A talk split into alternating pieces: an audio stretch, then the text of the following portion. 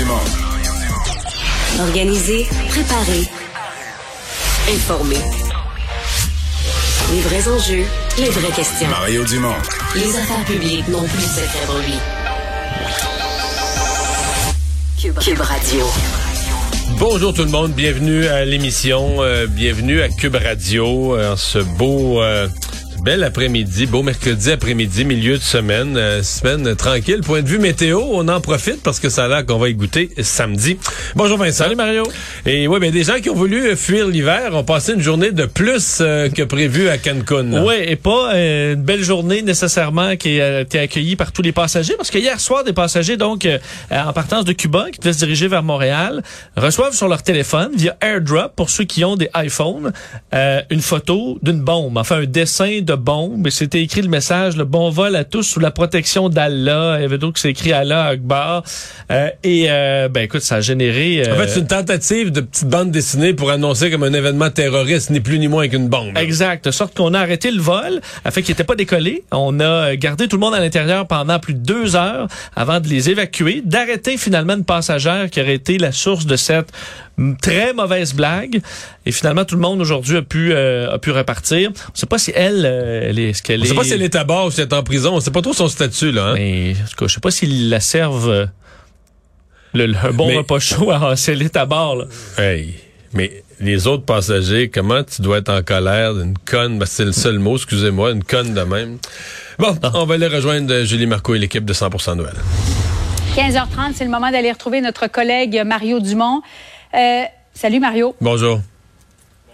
Depuis que je les ai présentés, depuis que je les ai vus, c'est des photos qui me hantent euh, sans cesse. Après le bombardement à cet hôpital pour enfants à Mariupol. Euh, et, et je te les montre en direct. On voit une femme enceinte qui est sur euh, une civière. Elle semble blessée. Ici, on la voit. Je ne sais pas si c'est la même ou c'est une autre là, qui descend les escaliers, le visage en sang. Euh, ici, euh, recouverte d'une couverture. C'est l'inimaginable qui se produit, Mario. Première réaction de ton côté? Ouais. Ben, il y en a une des trois que j'ai diffusée cet après-midi en disant la même chose, là, à quel point, euh, c'est parce que, y a en même temps, il y a quelque chose de, dans, dans cette horreur infinie, il y a quelque chose de beau dans la détermination des femmes à donner la vie, là, la concentration de leur, de leur énergie, de leur volonté dans ce qui est l'essentiel. Mais tu sais, avec le sang d'en face, euh, il y, il y en a une, là, dans- avec le, le sang dans le visage, puis là, tu vois des bagages vite faits, là, tu vois très bien des sacs un peu tout croche ramassés vite faits. Tout, tout ça témoigne de l'horreur, de la misère, de la, euh, de la panique, mais en même temps, euh, tu sais, elles vont donner la vie, puis une femme qui veut et qui va donner la vie, c'est d'une force incroyable, mais c'est pas, je veux dire, à la fin, c'est pas pensable. C'est pas pensable que ces gens-là avaient une vie normale, un métier, des loisirs, probablement une chambre d'enfant toute prête dans un appartement qui y a une chance sur deux qui soit bombardé aujourd'hui sans jamais avoir été euh, habité. Il y a trois semaines, Julie. Il y a trois semaines, le mercredi, euh, même pas il y a trois semaines, il y a deux semaines en fait, jour pour jour, mercredi, euh, s- il y avait rien là, et que la, la- la décision d'un homme, la volonté de pouvoir d'un homme, euh, avec bon, une part de folie, excusez-moi, mais une part de, de, de, de folie meurtrière, ait lancé la, la destruction de la sorte on, on peut pas, sincèrement, en 2022, on peut pas l'imaginer. On peut pas s'y faire. Et je sais que c'est probablement, tu sais, hier, on se parlait de, de, de- de- des compagnies, des McDonald's et autres, qui, finalement, qui ont été obligés de quitter le pays sous la pression, mais je pense que l'opinion publique, là, puis là j'inclus les jeunes et les moins jeunes, les jeunes qui regardent ça sur les réseaux sociaux, puis les moins jeunes qui regardent ça aux nouvelles, là, je caricature un peu, mais c'est ça quand même, la, la vie est un peu comme ça aujourd'hui. C'est comme plus acceptable. C'est pour ça que ces compagnies-là ont pas eu le choix. L'opinion publique s'est forgée qu'en 2022, avec les moyens qu'on a, euh, avec les institutions internationales d'arbitrage de toutes sortes, les Nations Unies, toutes les façons qu'il y a pour les pays, pour régler leurs différends sans avoir recours à la guerre, c'est ce qu'on avait décidé en 45 après la Deuxième Guerre mondiale. Ce que fait Vladimir Poutine est condamnable à l'infini. Je veux dire, euh, euh, je sais pas là, comment on va, on va s'en sortir, mais ce que je sais, il faudra que l'Occident, il faudra que les punitions à ceux qui ont pris ces décisions-là soient euh, extrêmement sévères. Puis bon, le peuple russe risque d'en souffrir malheureusement, mais là c'est à eux. C'est quelque part là, c'est à eux, euh, les oligarques russes jusqu'au peuple russe, c'est à, lui- c'est à, eux à se déniaiser. Bon, on me dira ils sont pas au courant, je sais, ils ont pas l'information, mais ceux qui l'ont doivent prendre les moyens pour faire sauter leur dictateur. C'est à un moment donné, c'est là que la pression doit, doit aller. Euh, oui, et le, euh, donc tu parles de soulèvement, risque de, je ne sais pas si on peut appeler ça un risque là. Après, non, mais dans, le cas des oligarques, là, dans le cas des oligarques, ils ont, ils ont, un réel pouvoir là. Oui. De, de s'en prendre directement à Poutine.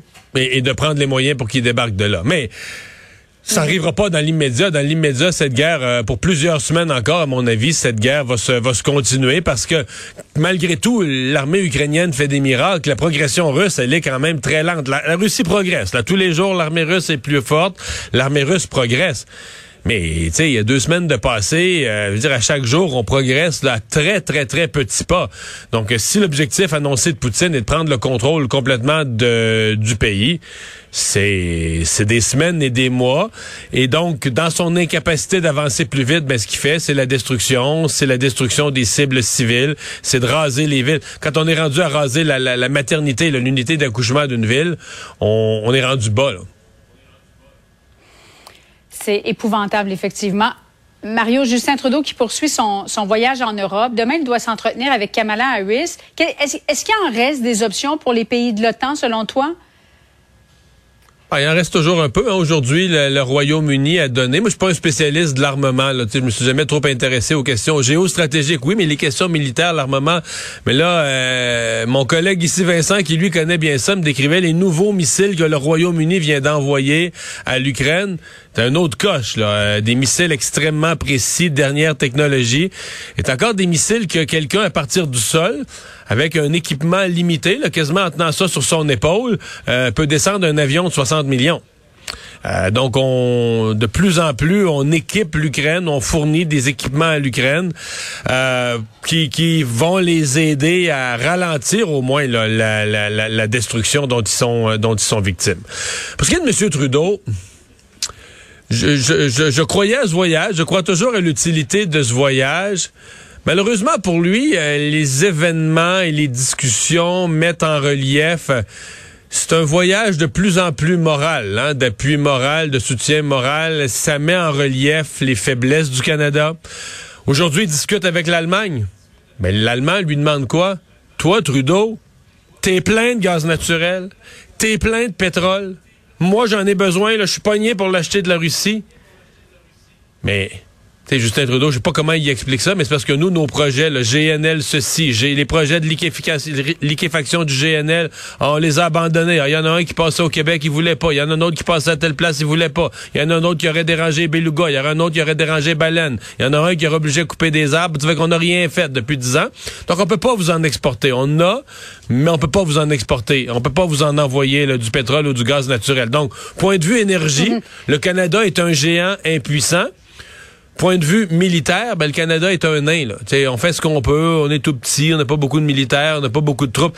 Il y a un grand exercice militaire là, de l'OTAN qui, qui, était prévu, qui n'a pas rapport avec la guerre, qui était prévu dans le nord de la Norvège, mais pour vraiment un exercice qui touche l'Arctique, qui touche toute la zone polaire. Le Canada, on est un des joueurs majeurs, on devrait être quasiment le plus intéressé. En superficie de territoire, c'est nous autres qui en a le plus dans cette zone-là.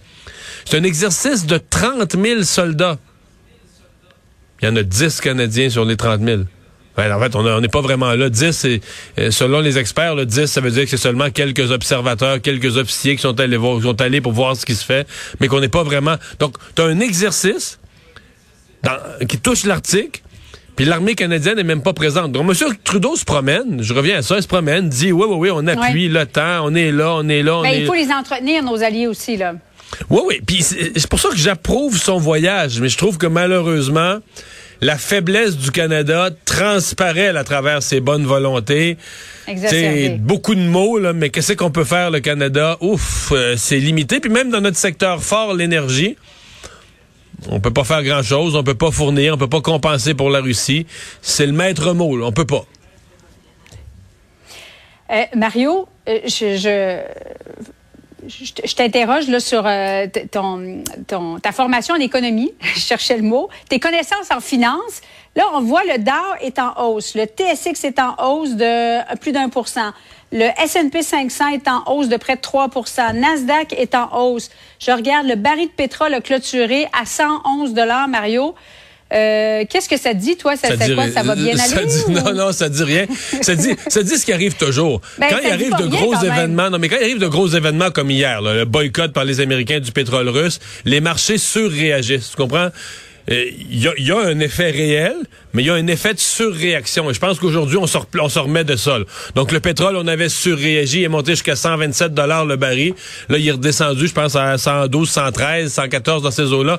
Donc, il a rebaissé d'un 10 parce que la réaction était probablement exagérée. Est-ce que, quand même, au, prix où il est stabilisé présentement, c'est quand même extrêmement élevé. Je pense que c'est aussi vrai pour les marchés. là. Les marchés avaient paniqué hier. Il y avait eu de la, tu sais, de la vente. là, les gens avaient liquidé des actions.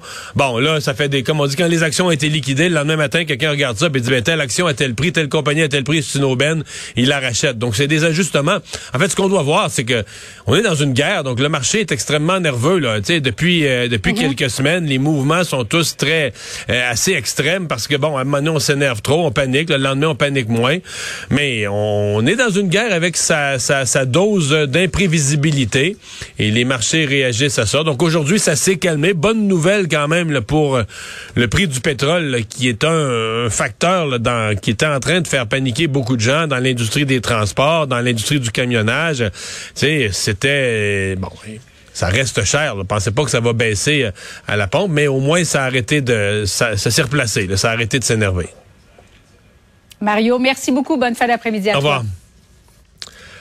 Alors Vincent, dans les autres euh, nouvelles, euh, ben oui, malgré ce que je disais tout à l'heure, le Canada va encore donner un peu d'armement à, à l'Ukraine, cette fois-ci du côté des drones. Ouais, avec un 50 millions annoncé aujourd'hui alors qu'il rencontrait le chancelier al- allemand Olaf Scholz aujourd'hui dans son voyage en Europe. Euh, Justin Trudeau qui a confirmé euh, cet envoi-là, donc 50 millions de dollars euh, supplémentaires. Et effectivement, on parle entre autres de caméras euh, Ouais, produites pas, au c'est Canada. pas des drones ou des, c'est vraiment plus de surveillance. Ouais, hein? c'est la caméra qu'on fixe sur des drones. Alors, je ça prend un, drone pour mettre Donc, la nous, on caméra. fournit pas des drones. On- C'est ce que je comprends là. On Uniquement la caméra qui est fixée sur des drones à des fins de surveillance.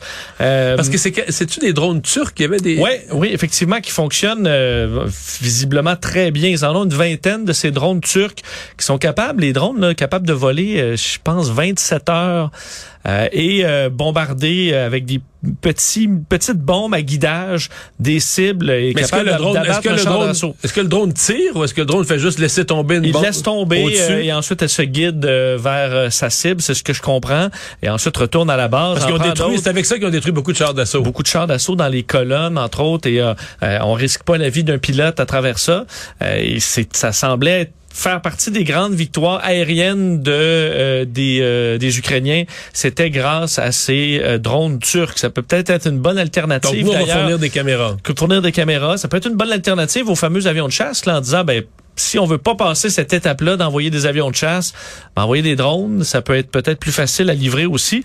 D'ailleurs, cet équipement-là, là, fourni par Justin Trudeau, par le Canada, euh, ça va arriver quand? On dit sous peu, là. Mais euh, j'entendais notre collègue Raymond Filion euh, sur place qui questionnait Mélanie Joly là-dessus, sur l'aide, là. Est-ce qu'elle se rend? Elle dit on répond pas pour des raisons entre autres stratégiques, ouais. Euh, mais c'est quand même un gros point d'interrogation sur est-ce que vraiment les Mais le, mais le gros, le gros don du jour, là, on s'en parlait avant de rentrer dans, dans l'émission, c'est euh, ce sont les Britanniques là, hein, qui Oui, donnent ben, des... qui en- écoute, ils annonçaient euh, envisager là, de passer à cette étape-là. C'était pas encore un envoi confirmé, euh, mais, mais des missiles, quoi, dernière, dernière Ouais, ce qu'on génération. appelle des Star Streak, c'est euh, vraiment un missile. euh, en fait, c'est un, c'est un- système portable qu'on peut euh, carrément que de l'infanterie peut transporter, mais qu'on peut aussi fixer sur des véhicules, qu'on peut mettre à peu près sur à peu près tout, et qui est capable de désigner une cible aérienne dans les airs, euh, que ce soit un drone, un hélicoptère, un avion de chasse. Le, je lisais un peu là-dessus, là, le missile peut atteindre entre Mach 3 et 4, là, donc atteindre une vitesse Donc, là, trois, quatre fois la complètement vitesse folle. du son. Ouais, capable de rattraper là, pr- pratiquement n'importe quel avion de chasse.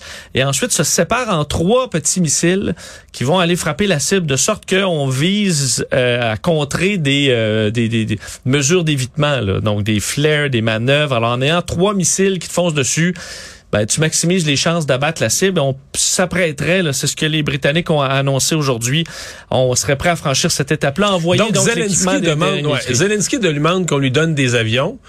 On peut pas faire ça.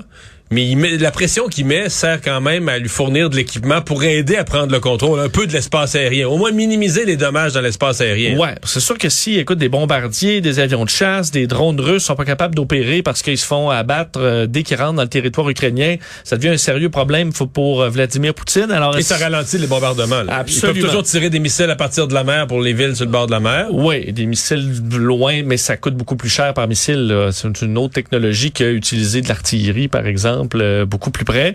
Euh, vous dire là, sur la- les, les discussions de Justin Trudeau, on sait que dans les dernières heures, il a parlé à, euh, au président Zelensky et euh, lui a en fait, de donner son appui, là, mais aussi on va travailler à une présence de Volodymyr Zelensky au Parlement d'Ottawa euh, via, euh, bon, c'est là, vi- bon, Un peu comme il a été fait là. hier là, au Parlement britannique. Exactement. Alors, pourrait s'adresser aux parlementaires canadiens sous peu. Alors, les détails là-dessus restent à ficeler.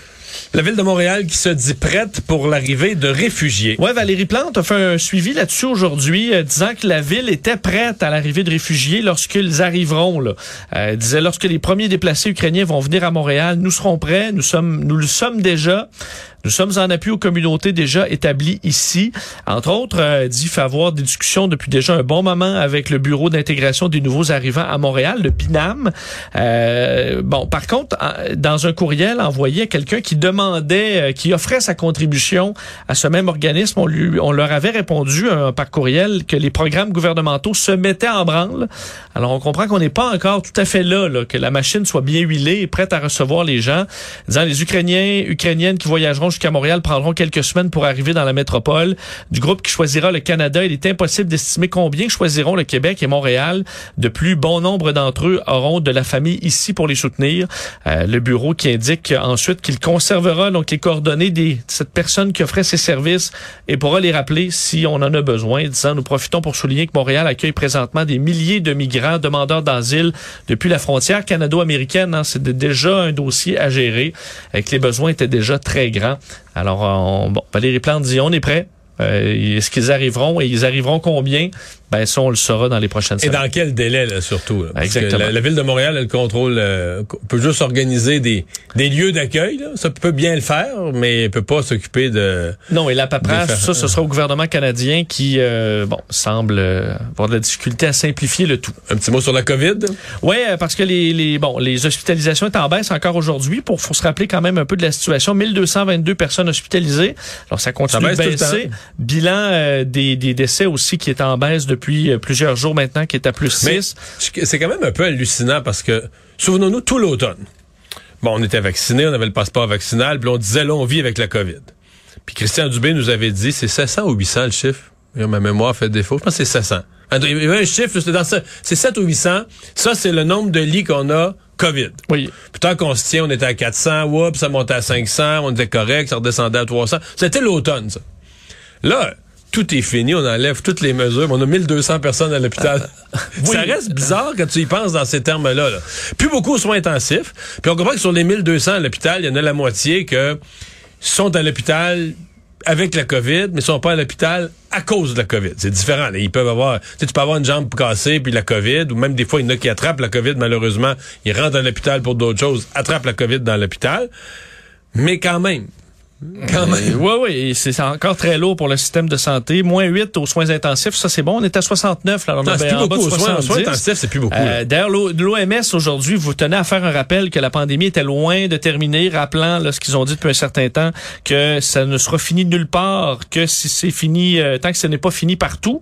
Et rappelait que ça va faire vendredi deux ans qu'ils ont annoncé qu'on avait atteint le stade de pandémie. Euh, ils ont tenu à rappeler que six semaines avant, ils avaient dit que c'était, on se souvient là, euh, une euh, donc un- bon, bon le- l'état d'alerte sanitaire mondiale, mais rappelant que ça n'avait pas frappé les esprits et qu'à plusieurs endroits, on peut peut-être s'inclure là-dedans, on n'avait pas pris euh, cet appel-là au sérieux. Ça avait été beaucoup plus long que ça. Mais il y a deux ans, puisque tu parles d'il y a deux ans, aujourd'hui, là, c'était le 9 mars, c'était un lundi il y a deux ans. Et c'était le lundi, si vous vous souvenez, là, de la description de la semaine, euh, la semaine noire, la semaine où tout a déboulé. C'est ce lundi-là que le docteur Arruda, lui, il revenait de voyage. Il a demandé un rendez-vous immédiat avec le premier ministre. Il a exigé un rendez-vous immédiat avec le premier ministre. Il est rentré dans son bureau. Puis pendant, on dit plus d'une heure, il a expliqué à, à François Legault dans le mur puis tout un là. puis, puis tout ce qui allait venir, là. Il, François Legault n'avait jamais réfléchi à ça. Il expliquait à François Legault probablement que d'ici la fin de la semaine, vous allez devoir fermer les écoles. On imagine la tête, quand euh, Arruda sort du bureau, on imagine la face de Legault puis ce qui roule dans sa tête. Ouais, ouais, lui, son mandat vient de changer euh, à 180. Tout à fait. D'ailleurs, l'OMS rappelait que deux ans plus tard, on est à 6 millions de morts. Euh, et euh, chiffre Mais il y a des vagues sans précédent. Encore. Présentement, il y a des vagues sans précédent en Corée du Sud, à Hong Kong, à Nouvelle-Zélande. Il y a quelques, c'est quelques pays, plus à l'autre bout du monde par rapport à nous. Là, vraiment à l'autre extrémité de la planète. Mais il y a quelques pays qui ont leur plus grosse vague, là, la cinquième vague, mais qui est la plus grosse vague depuis le. Ouais, donc l'OMS va quand même faire le rappel comme ça, de dire à tout, on, le focus de l'humanité en ce moment est sur l'Ukraine, mais euh, la pandémie n'est pas terminée.